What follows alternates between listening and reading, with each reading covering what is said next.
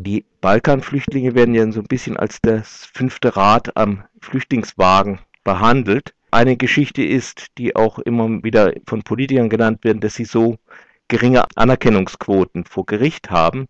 Wie kommt denn das? Es gibt ja durchaus Berichte über Diskriminierung von Roma. Es sind meistens ja Roma, die vom Balkan kommen. Warum werden die so wenig angenommen?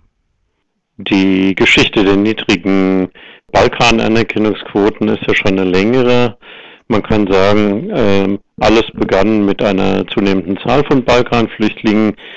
Vor knapp drei Jahren hat der damalige Bundesinnenminister Friedrich dann zum ersten Mal die Parole ausgegeben, die haben doch alle keine ernsthaften Fluchtgründe, sondern kommen aus wirtschaftlichen Gründen.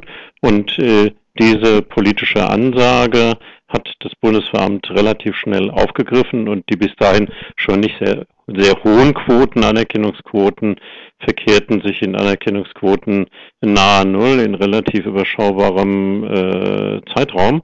Und das wurde ja dann wieder aufgegriffen in der Politik als Beweis dafür, dass die Anerkennungsquoten nun umgekehrt beweisen, dass in diesen Balkanstaaten, die man gerne auf die Liste der sicheren Herkunftsstaaten setzen wollte, nur sowieso alles zum Besten steht, menschenrechtliche Probleme nicht existieren.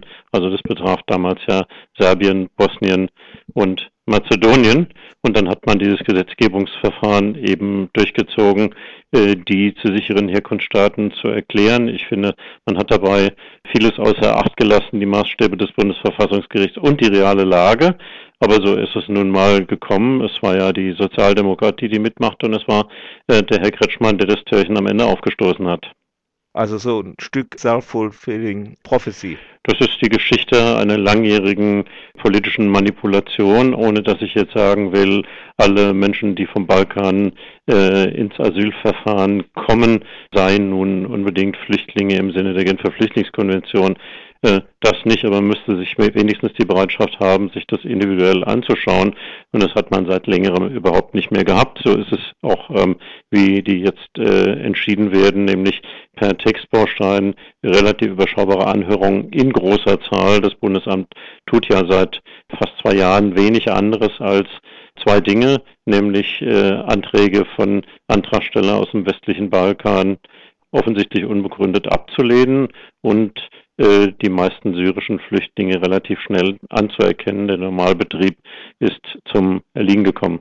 Wie sieht denn das auf der europäischen Ebene aus? Ist das bei anderen Lä äh, europäischen Ländern auch so, dass Balkanflüchtlinge praktisch 99 Prozent Ablehnung haben? Das ist durchweg äh, anders. Äh, man kann jetzt nicht sagen, dass die äh, Anerkennungsquoten in anderen Ländern astronomisch hoch sind, aber wir finden da äh, in Bezug auf einzelne Herkunftsländer. Man muss ja da sehr genau hingucken. Ähm, wir reden ja inzwischen über sechs, nämlich drei, die bereits als sichere Herkunftsstaaten in Deutschland gelten und drei weitere, die man gerne dahin praktizieren würde von Seiten der Bundesregierung, nämlich Montenegro, Albanien und ähm, äh, Kosovo.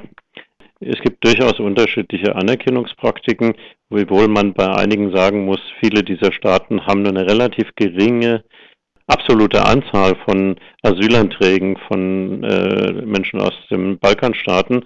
Aber nichtsdestotrotz ist es dann doch ganz auch aufschlussreich, dass es da Anerkennungsquoten gibt, die teilweise zwischen 10 und 20 Prozent gelegentlich auch ähm, mehr liegen. Ähm, und die Tatsache, dass es nur ein paar hundert Anträge dann vielleicht sind, über die entschieden worden ist, ist äh, keine Erklärung dafür, dass äh, selbst äh, Staaten, die äh, die EU-Staaten, die Balkanstaaten selbst auf der Liste ihrer sicheren Drittstaaten, äh, Herkunftsstaaten haben, äh, dann doch eine relevante Anzahl von Menschen anerkennen. Nach den Vorgaben des Bundesverfassungsgerichts umgekehrt müsste die Tatsache, dass es äh, anerkannte Flüchtlinge gibt in anderen westeuropäischen Ländern in, in, als Indiz dafür Berücksichtigung, Berücksichtigung finden, dass es eben mit der menschenrechtlichen Sicherheit ähm, dort eben nicht so äh, absolut zum Besten bestellt ist, wie das die Bundesregierung, wie das Bundesamt uns glauben machen will. Könnten die nicht einfach auch so einfach einreisen hier, ohne einen Asylantrag zu stellen? Naja, also wir haben ja das äh, Problem, dass äh, zum Beispiel äh, der Kosovo noch nicht äh, visumfrei ist und den Staaten wie Mazedonien, äh, Serbien, wo eine visumfreie Einreise äh, möglich ist, hat man ja gedroht von Seiten der Bundesregierung und anderer europäischer Staaten. Es werde möglicherweise Konsequenzen haben, wenn aus diesen Staaten weiterhin Leute Asylanträge stellen. Man werde ihnen möglicherweise wieder die Visafreiheit äh, nehmen müssen oder ist natürlich als Prüfungsauftrag diplomatisch formuliert worden, mhm. was dazu führte, dass insbesondere in Mazedonien und Serbien zum Teil auch ähm, äh, Strafsanktionen ähm, in Kraft getreten sind, geschaffen worden sind, die unter bestimmten Voraussetzungen die Ausreise zum Zweck der Asylantragstellung oder die, das Machen falscher Angaben strafrechtlich sanktionieren. Leute wurden dann auch nach ethnischem Profiling, sozusagen wir, man guckte die an, ob man die vielleicht für Roma hält, äh, an der Ausreise gehindert. Und das ist natürlich ein Politikum ohne Gleichen, weil die Ausreisefreiheit, nicht die Einreisefreiheit, das klingt zwar absurd, ist aber so, mhm. die Ausreisefreiheit ist ein verbrieftes Menschenrecht, wie wir als Deutsche wissen, weil wir haben sie ja immer ins Feld geführt, wenn es galt, ähm, die DDR zu Recht zu kritisieren. Äh, da war ja das Hauptthema, die Ausreisefreiheit zeigt, die, un, die, die, die nicht gewährte Ausreisefreiheit zeigt das diktatorische, des Unrechtsstaates.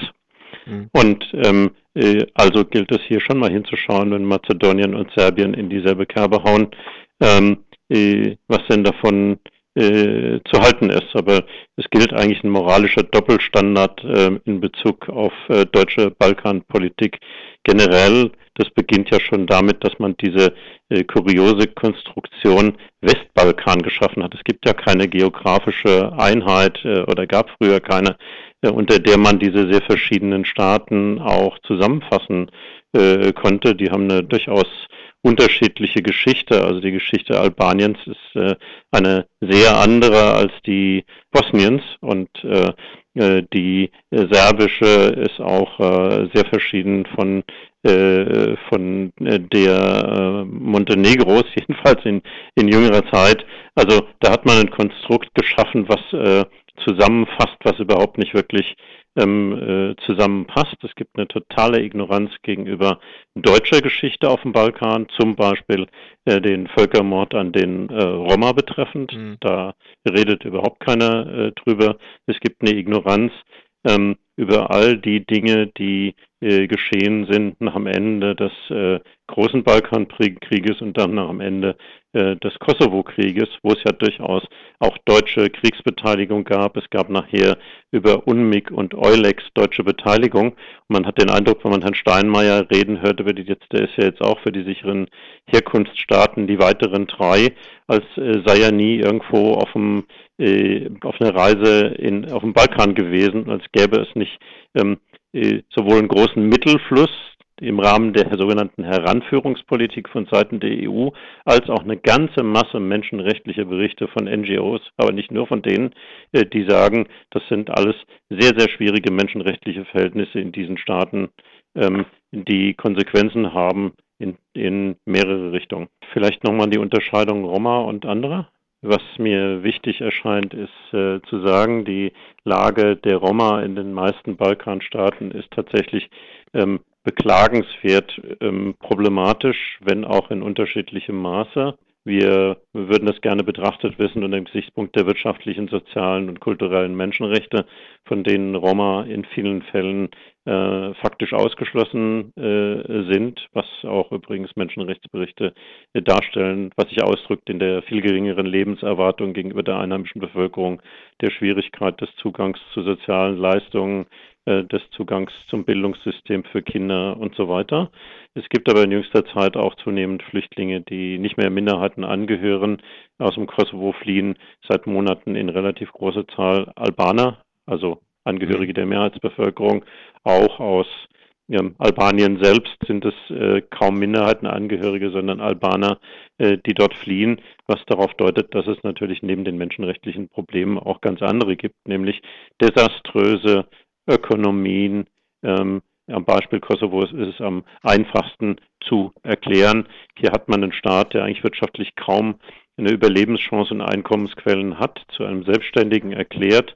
Ähm, man äh, pumpt eine Menge Mittel auch der EU in die Heranführungspolitik, aber es ist eigentlich nicht zu sehen, wie dieser sehr kleine Staat äh, überhaupt künftig ähm, äh, sozusagen ökonomisch auf die Beine kommen soll. Die Bevölkerung glaubt jedenfalls nicht mehr daran und das dürfte dort jetzt einer der maßgeblichen Fluchtgründe der jüngsten Zeit sein. Also hier muss man tatsächlich drüber nachdenken, was man im Bereich ähm, äh, ökonomischer, migra migratorischer Maßnahmen tun kann.